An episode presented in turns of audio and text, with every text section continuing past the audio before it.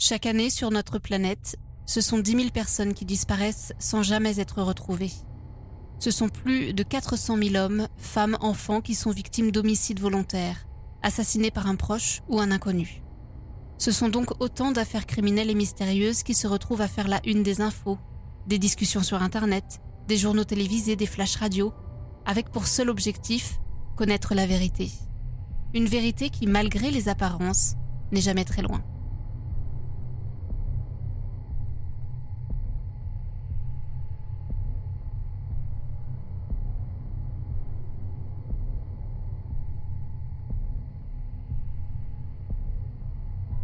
Le 30 juin 2014, Lars Mitank, un jeune Allemand de 28 ans, s'envole avec quatre de ses amis en Bulgarie pour passer quelques jours de vacances, direction la station balnéaire de Golden Sands, à l'est du pays.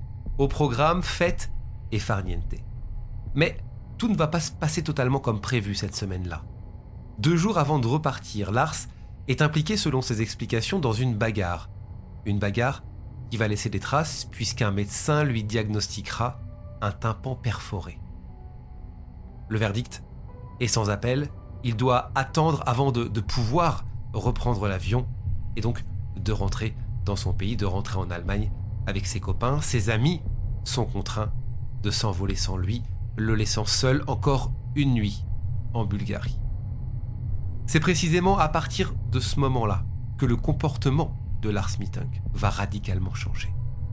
À tel point qu'il sera enregistré par les caméras de vidéosurveillance en train de partir en courant de l'aéroport de Varna, avant de totalement disparaître des écrans radars. Ces images, celles que vous voyez en ce moment, sont les toutes dernières preuves de vie de Lars Mittank. Parce que depuis ce jour, depuis ce fameux 8 juillet 2014, eh bien, il est porté disparu. Laissant, dans l'incompréhension la plus totale, sa famille, ses amis. Personne ne sait où il se trouve aujourd'hui, ni ce qui lui est arrivé. Les questions sont nombreuses. Pourquoi a-t-il quitté précipitamment l'aéroport sans ses bagages? Est-ce qu'il fuyait quelque chose? Est-ce qu'il était en danger? Pourquoi son comportement précisément a lui radicalement changé la veille de sa disparition? C'est ce que nous allons essayer de comprendre en revenant sur ce cas de disparition qui est certainement le cas le plus énigmatique de ces 20 dernières années.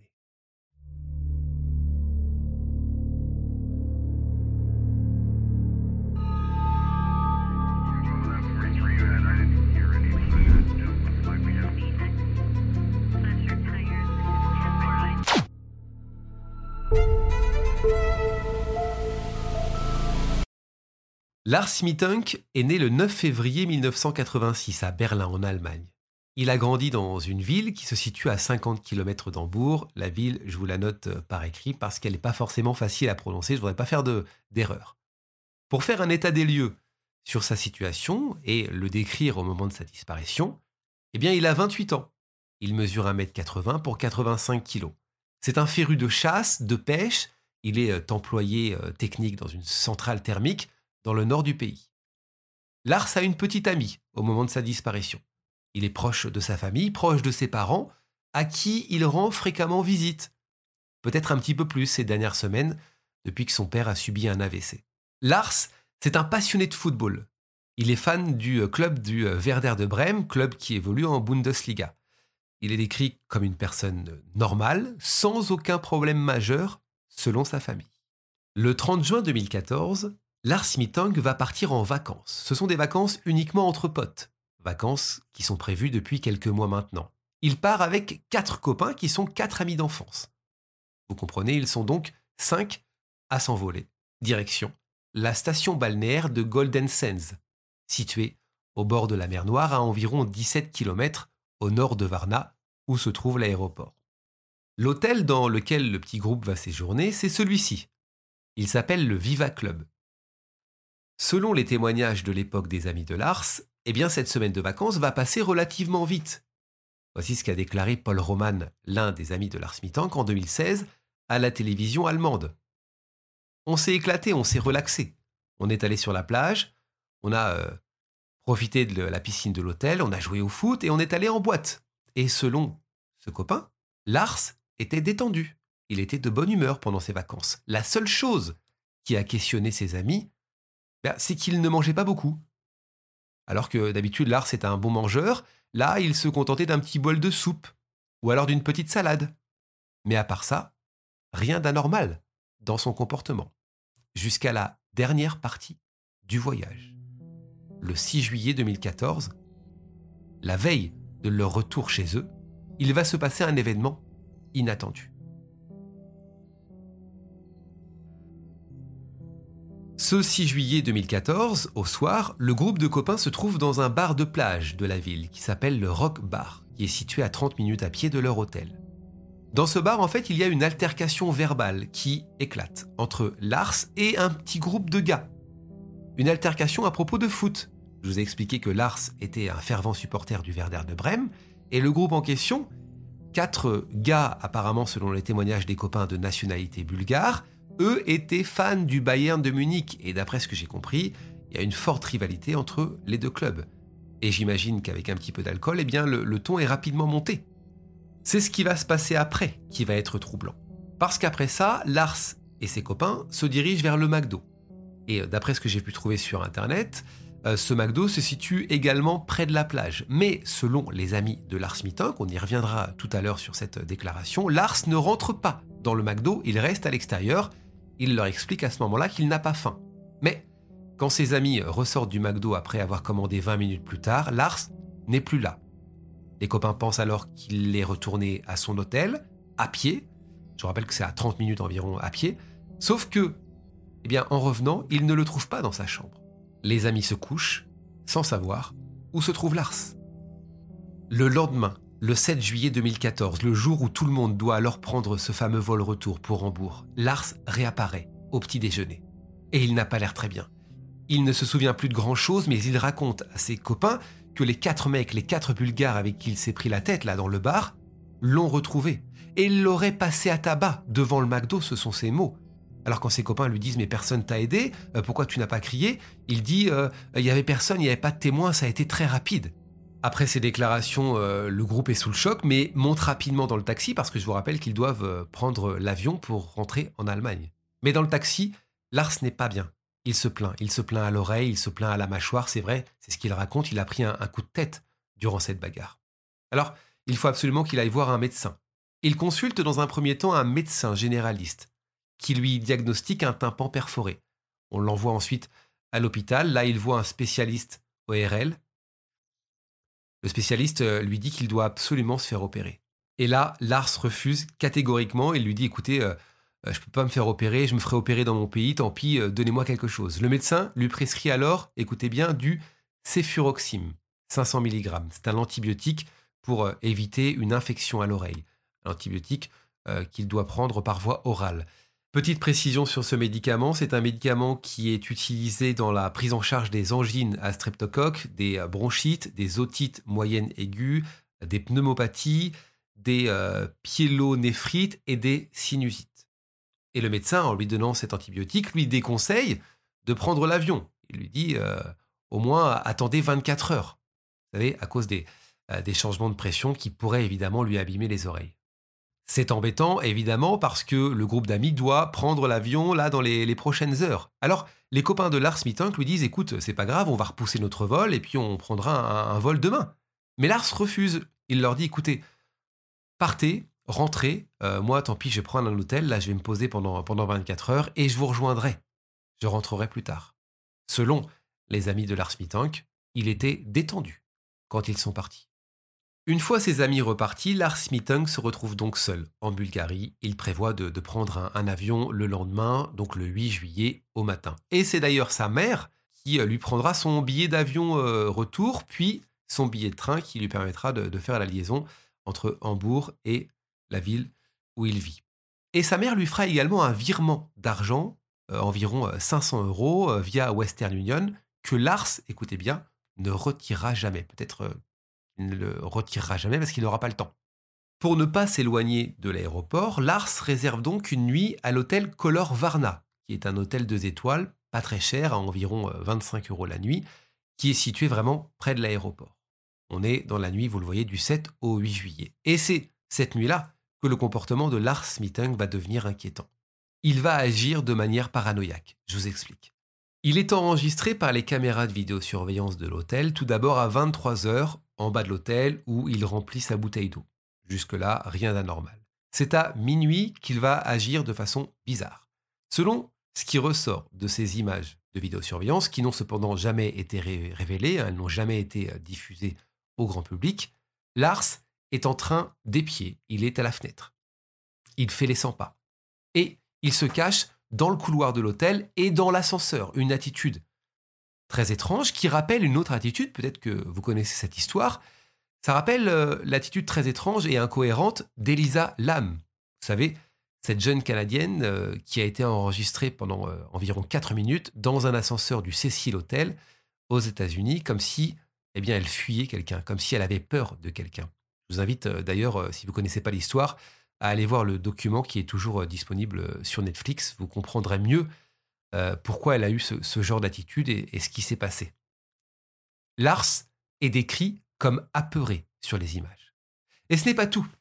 Ce n'est pas tout parce que cette nuit-là, Lars va appeler sa mère, Sandra, à plusieurs reprises, en lui expliquant qu'il a peur, qu'il ne se sent pas en sécurité dans l'hôtel.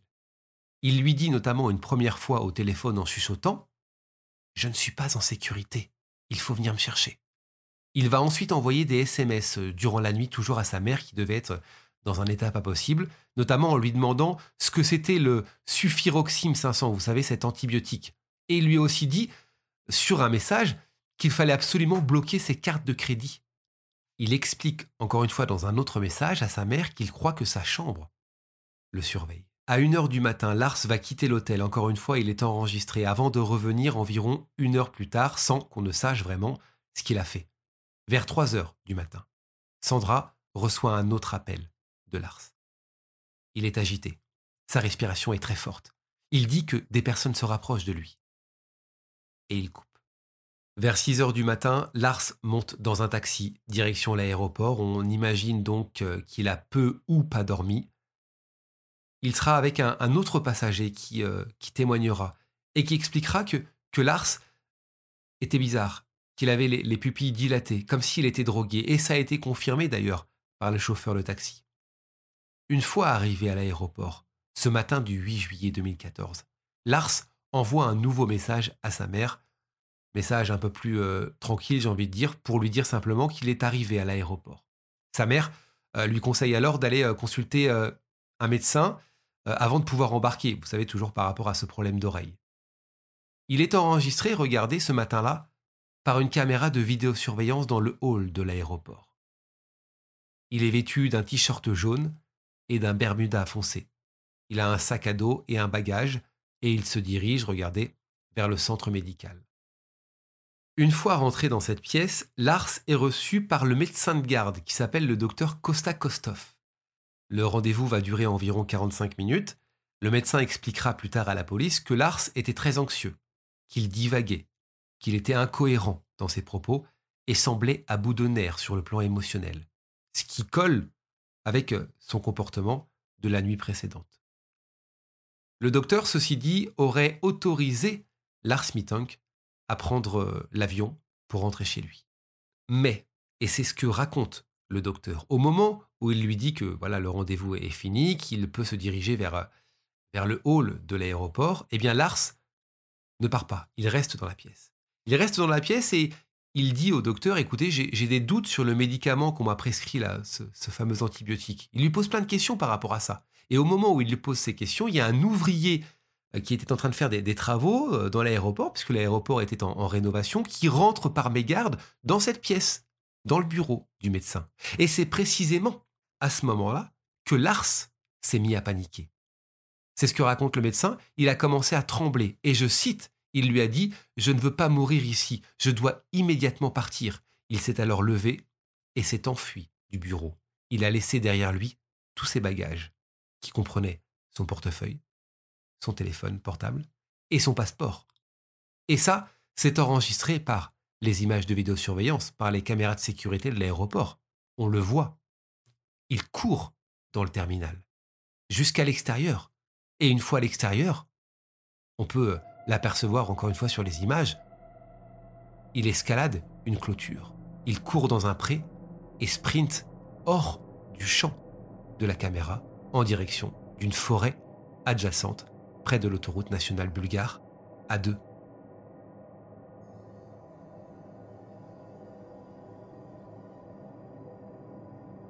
Ces images captées par la vidéosurveillance seront les toutes dernières preuves de vie de Lars Mittank. Parce que, après ça, on ne le reverra plus jamais. La question c'est, que s'est-il passé? Où a-t-il pu aller? L'aéroport, évidemment, est quelque peu fouillé. On fouille surtout cette forêt qui, euh, qui est avoisinante, hein, là où on le, voit partir. Euh, il y a une sorte de champ de tournesol, les, chiens pisteurs sont mobilisés, mais rien, aucune trace de Lars Mittank. Tout ça est absolument incompréhensible. Les images de Lars en train de fuir l'aéroport euh, ont été partagées des millions de fois. ce sont des images que vous avez forcément vues.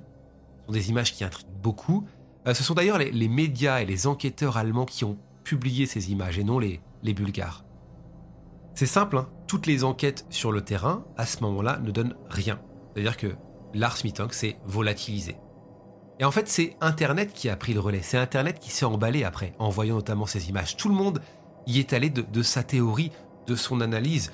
Tout le monde a voulu essayer de comprendre pourquoi il s'est mis à courir. Est-ce qu'il fuyait quelque chose? Est-ce qu'il a eu peur de quelqu'un? Et ce qui pose question surtout, c'est son comportement. Pourquoi son comportement est-il devenu soudainement erratique? Comme le mentionnent les différents témoignages, témoignages de, ses copains, témoignages de l'hôtel, les images de vidéosurveillance de l'hôtel, que ceci dit on n'a jamais vu, et ces images de l'aéroport. Je vous donne les hypothèses les théories qui ont été avancées depuis la disparition de Lars Mittank, tout ce qui a pu euh, bah, être mis en avant. Avancé par les enquêteurs, par la famille, mais aussi par les internautes. Je vous les donne, mais en aucun cas, c'est euh, important de le préciser, elles ne représentent forcément la vérité. À vous de, de me dire ce que vous en pensez. La première hypothèse qui est avancée, c'est l'hypothèse du médicament. Y a-t-il un lien entre l'antibiotique prescrit par le médecin et le changement de comportement de Lars Mittank est-ce qu'il a pris ce médicament correctement? Y a-t-il pas eu un surdosage? Et surtout, y a-t-il des effets secondaires à cet antibiotique? Je me suis appuyé sur euh, une recherche d'une blogueuse qui s'appelle Camille G, qui a fait un, très bon travail d'ailleurs sur euh, la disparition de, Lars Mittank, qui elle a trouvé un article, un article intéressant, évoquant la psychose aiguë et la paranoïa provoquée par ce médicament précisément. Alors, c'est aussi à prendre avec des pincettes. L'article en question expose le cas rare d'une femme de 35 ans qui a développé une psychose aiguë à la suite de l'administration de céfuroxime et de métronidazole. Les premiers changements d'humeur de cette femme se sont produits dès le deuxième jour d'antibiotiques. Elle a eu, écoutez bien, des hallucinations, des délires et des comportements bizarres. Tous les examens, y compris ceux euh, du cerveau étaient normaux. Cet état de psychose a disparu complètement dans les cinq jours suivant un nouveau traitement antipsychotique. La mère de Lars ainsi que les médecins bulgares et les médecins allemands soupçonnent que le comportement inhabituel de Lars est effectivement le résultat d'un effet euh, secondaire rare de l'antibiotique qui lui a été prescrit. Cet antibiotique, je, je lis ce que j'ai trouvé, est une céphalosoporine connue pour induire des effets secondaires psychotiques, notamment des hallucinations et de la paranoïa. Mais il y a un hic dans tout ça. Selon le docteur Kostov, vous savez le docteur qui l'a examiné à l'aéroport, eh bien Lars n'a pas pris cet antibiotique. Il n'a pas pris cet antibiotique, je cite, et surtout, il n'a même pas rempli son ordonnance. Donc, son comportement ne peut pas être le résultat d'un effet secondaire de l'antibiotique. Autre hypothèse qui a été mise en avant surtout par les internautes, c'est le problème de santé mentale non révélé de Lars. Peut-être euh, qu'il avait euh, une maladie mentale non diagnostiquée. Ça peut être une explication, explication possible de, son comportement. Une maladie mentale qui s'est révélée peut-être en étant à l'étranger, qui s'est révélée peut-être, euh, je ne sais pas, à cause de, la bagarre. Ceci dit, la mère de Lars Mittank ne croit pas en cette théorie. Elle explique que Lars n'a jamais montré quoi que ce soit par rapport à ça. La drogue est aussi une hypothèse qui est avancée surtout par la police, il hein, faut dire les choses. Pour eux, il est tout à fait possible que Lars euh, bah, se droguait, se droguait et pendant son voyage, euh, il a pu être en manque. C'est peut-être pour cette raison, hein, selon les policiers, qu'il s'est absenté, par exemple, quand ses copains sont partis au McDo, peut-être pour euh, essayer de trouver bah, ce qu'il cherchait. C'est aussi pour cette raison qu'il avait les yeux dilatés cette fameuse nuit qu'il a perdu, qu'il a perdu les pédales. Vous savez, il y a ce chauffeur de taxi, ce passager qui explique que Lars avait un regard très étrange, qu'il avait les, pupilles dilatées. La dilatation euh, de la pupille de l'œil s'appelle midriase. Euh, peut-être qu'il y a des médecins qui pourront confirmer ça. Elle peut être causée par plusieurs choses. Une forte réaction émotionnelle ou effectivement la consommation de drogue. Mais, et ça c'est important de le noter, un coup de tête par exemple un coup à la tête, par exemple, ou une commotion cérébrale peuvent provoquer une midriase. Il y a un cas très célèbre d'ailleurs qui peut faire figure d'exemple. C'est le cas de David Bowie.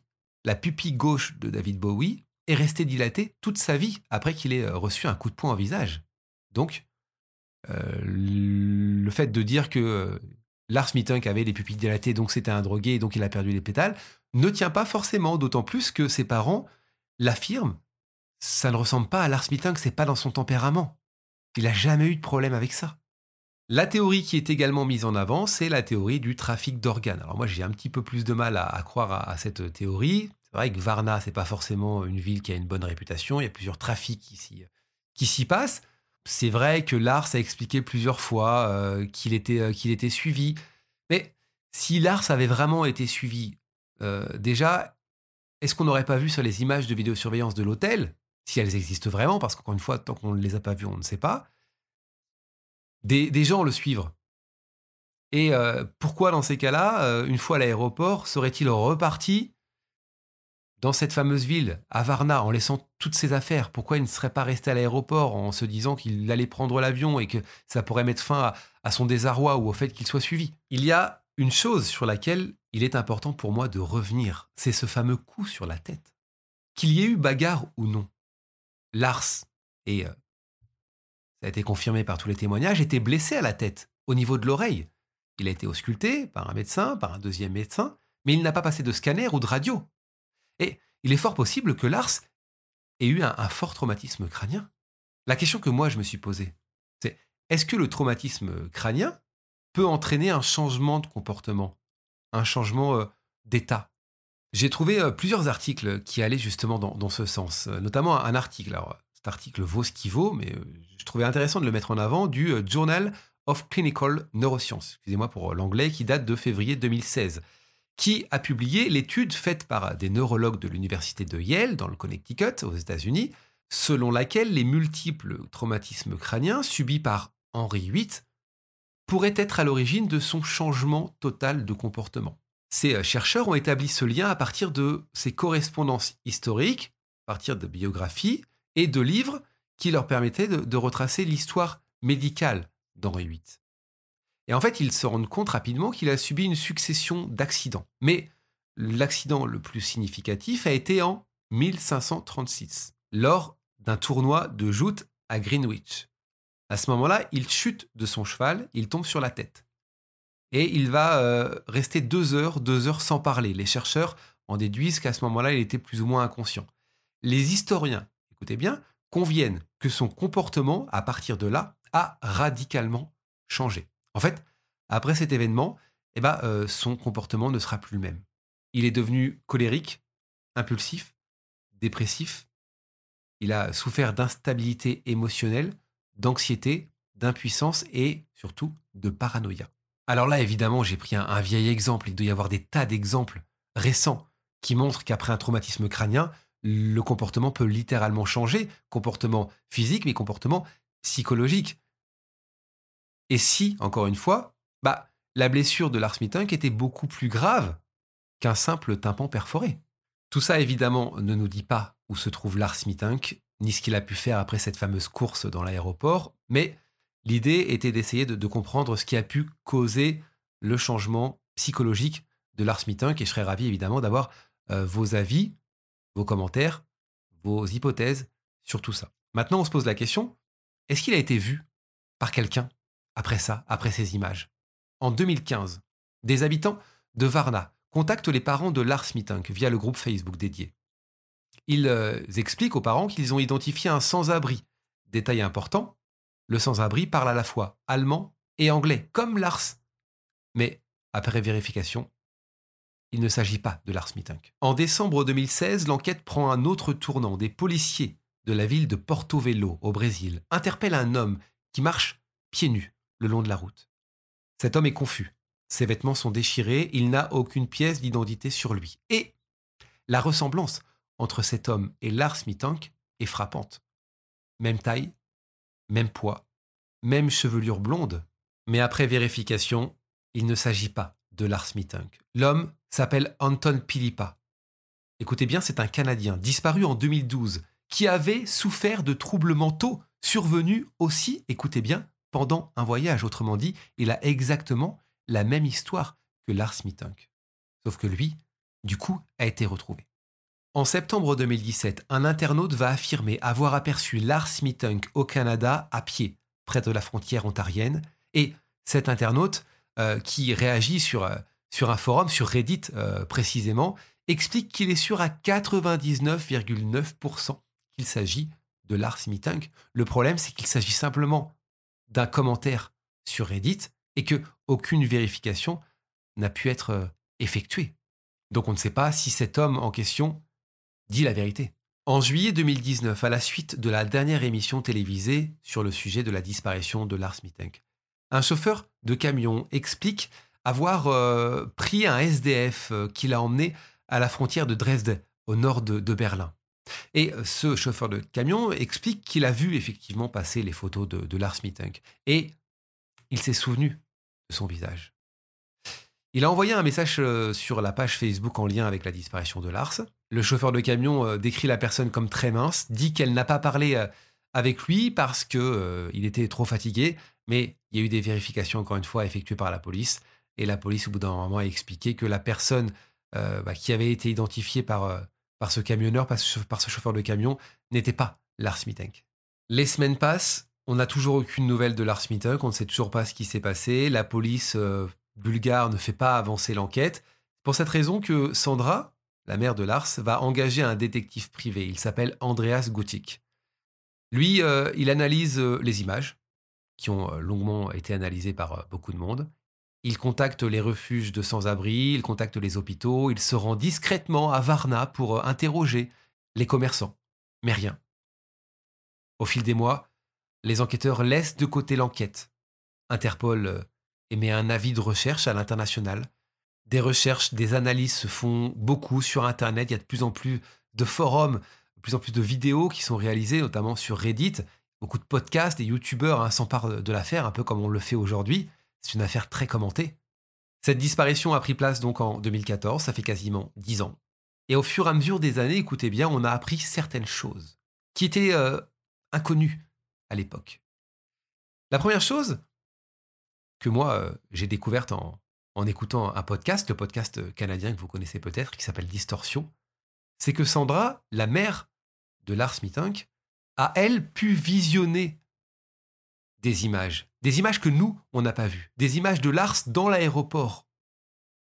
Et elle révèle, dans une interview, hein, puisque c'est vraiment une interview qu'elle a donnée, que les enquêteurs lui ont montré donc des images non divulguées, où on voit Lars un peu plus tard en train de courir et, écoutez bien, d'éviter des policiers à l'extérieur de l'aéroport. Et ça, c'est un élément qu'on n'a pas parce qu'on voit effectivement Lars en train de partir de l'aéroport et en fait, l'aéroport est assez grand, on le voit rapidement un peu plus loin, mais entre le moment où il est sorti du hall et le moment où il se retrouve euh, assez loin au niveau de, la forêt en train d'enjamber, qu'est-ce qui s'est passé? Et donc la mère de Lars nous explique que ce qui s'est passé, c'est que Lars euh, est vu en train euh, d'esquiver des policiers. Et là, ça, c'est une, c'est quelque chose qu'on n'avait pas. Pourquoi? Pourquoi était-il pourchassé par les flics? Est-ce qu'il s'est passé quelque chose euh, dans ce bureau du médecin? Tous, ces éléments, on ne les a pas. Autre chose, le docteur Kostov, vous savez, le docteur qui a examiné Lars à l'aéroport, a changé sa version trois fois. Trois fois sur la personne qui est entrée dans la salle. Vous savez Une première fois, il a dit que c'était euh, euh, quelqu'un qui faisait les travaux dans l'aéroport.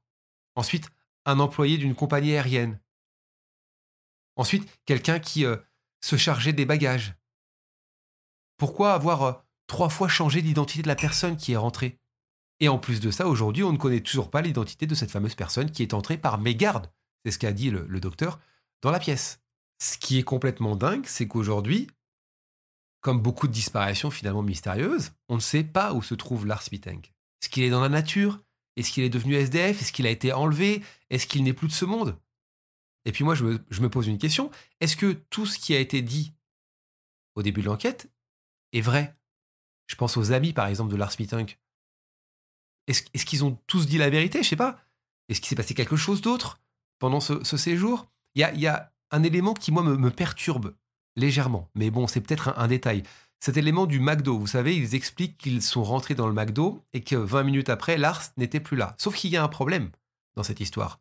Bah, ils n'ont pas pu rentrer dans le McDo. Tout simplement parce que le McDo en question, et euh, regardez, je vous mets l'image, eh bien, c'était un McDo de plage. C'est un McDo où euh, il n'y a pas besoin de rentrer. Le McDo, en fait, euh, vous faites votre commande là, dehors, au niveau du, comptoir qui, qui, donne sur l'extérieur. Donc, ils étaient forcément avec lui. C'est cette question qui me, ce détail qui, moi, me trouble. Pour quelle raison aurait-il menti? Voilà, si tout, est, tout est vrai dans, cette histoire.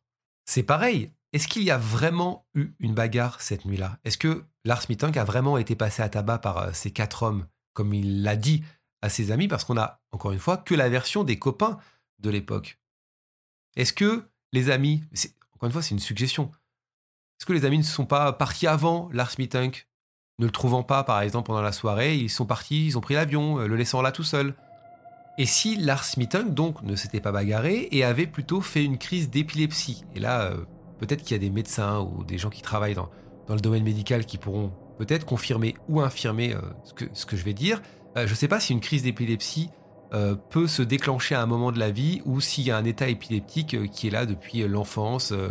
Est-ce que ça peut par exemple se découvrir au bout d'un moment On fait une crise d'épilepsie et on dit ah bah oui il est épileptique. Est-ce que ça peut arriver à 40, 45 ans, 50 ans? C'est la question que, que je pose. Je ne me suis pas renseigné là-dessus donc peut-être que vous pourrez apporter ces infos. Mais pourquoi je pose cette question? Et je mets ça un peu sur le côté, cette histoire de bagarre Moi je me souviens, euh, à l'époque, j'étais dans, dans l'armée, j'étais dans la marine, et on travaillait dans un sémaphore. Euh, j'avais un collègue qui était un peu plus jeune que moi, qui avait une vingtaine d'années, et euh, on était de, de quart tous les deux. Lui dormait, donc en bas, et moi j'étais, j'étais en haut en train de surveiller le trafic maritime. Et quand il a pris son quart le lendemain, je crois que ça devait être à, 8 heures, il est arrivé recouvert de bleu au niveau de la tête, du visage, il saignait, il avait, comme s'il avait été effectivement tabassé. Euh, et c'est d'ailleurs ce qu'il ce qui, ce qui m'a dit. Il m'a dit je, suis sorti en fait, euh, je suis sorti la, veille et je me suis fait, je me suis fait euh, tabasser, je me suis fait taper. On m'est tombé dessus. sauf que c'était pas vrai. C'était pas vrai parce que bah, après il a, confirmé, et il a avoué que il, voulait pas le dire parce que c'était compliqué dans l'armée de dire que tu, faisais une crise d'épilepsie, tu, pouvais vite être mis au placard. Et euh, il a avoué avoir fait une crise d'épilepsie. Et du coup, euh, la crise d'épilepsie, c'est assez violent. Hein. Tu peux te cogner la tête dans les murs, etc. Je ne sais pas tout ce que ça peut engendrer. Mais voilà, il avait fait une crise d'épilepsie et il était recouvert de bleu. Je vous embrasse et n'oubliez pas, la vérité n'est jamais très loin. Salut.